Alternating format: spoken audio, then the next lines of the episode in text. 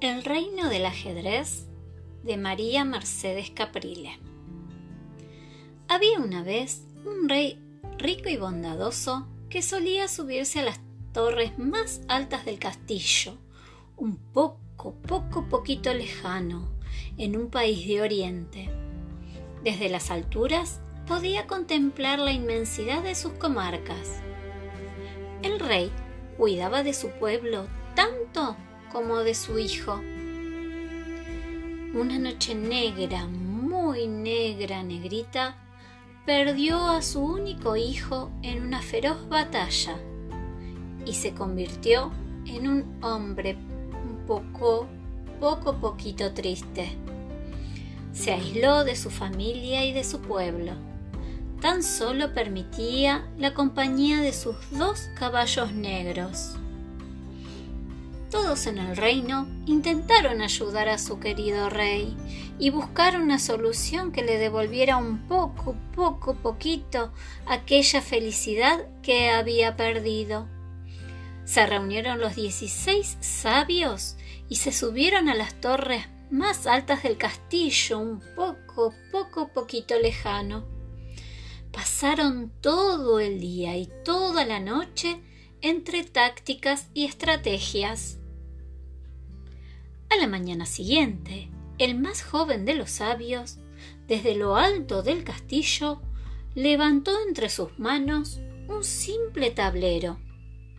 Las damas y las no tan damas, los peones y los plebeyos, los caballos y los caballeros murmuraban asombrados desde lo bajo, muy bajo, bajito, mientras miraban los blancos y los negros cuadraditos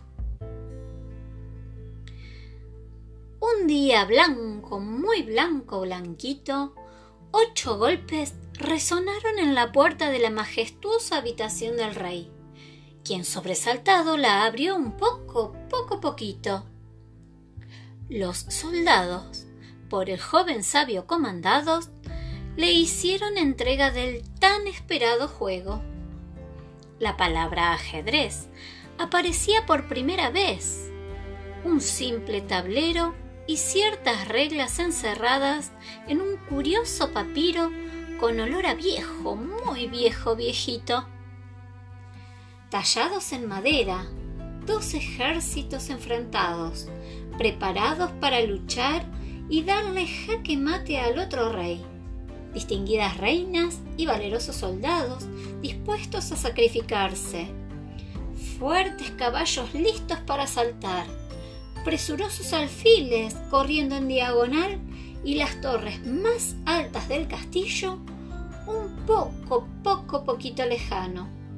El juego simulaba la batalla en la que algún día su único hijo había perdido la vida. El rey y el joven sabio desplegaron el tablero.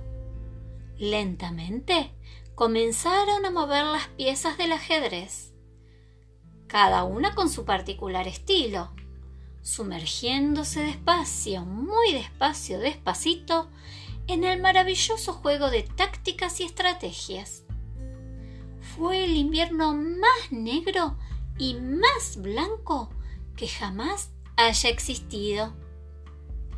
El rey no solo recuperó un poco, poco, poquito aquella felicidad que había perdido, sino que comprendió que para ganar muchas veces había que sacrificar piezas valiosas, que toda acción traía consigo una consecuencia y que para crear tácticas y estrategias las personas se necesitarían las unas a las otras. El rey se puso su traje más preciado, todo cuadriculado. Subió a las torres más altas del castillo, un poco, poco, poquito lejano, contempló nuevamente el cielo y sus comarcas cubiertas de trigo. Fue entonces cuando decidió recompensar al joven sabio con lo que él le pidiera. Este, con una pícara sonrisa, solicitó un grano de trigo en la primer casilla del tablero. dos granos en la segunda, cuatro en la tercera, ocho en la cuarta, dieciséis en la quinta, treinta y dos en la sexta, y así sucesivamente hasta completar las 64 casillas del tablero de ajedrez. El rey, sorprendido por lo que aparentaba ser una modesta petición, pidió a los matemáticos del reino que calcularan el número de granos de trigo.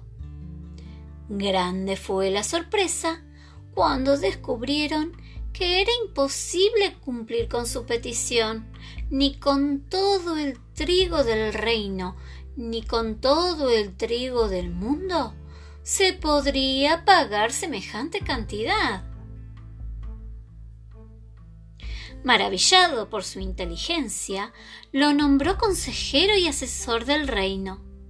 Desde aquella mañana, el más joven de los sabios y el rico y bondadoso rey compartieron diariamente juegos de ajedrez, a veces largos y otras cortos, muy cortos, cortitos. ¿En dónde? En las torres más altas del castillo, un poco, poco, poquito lejano en un país de Oriente.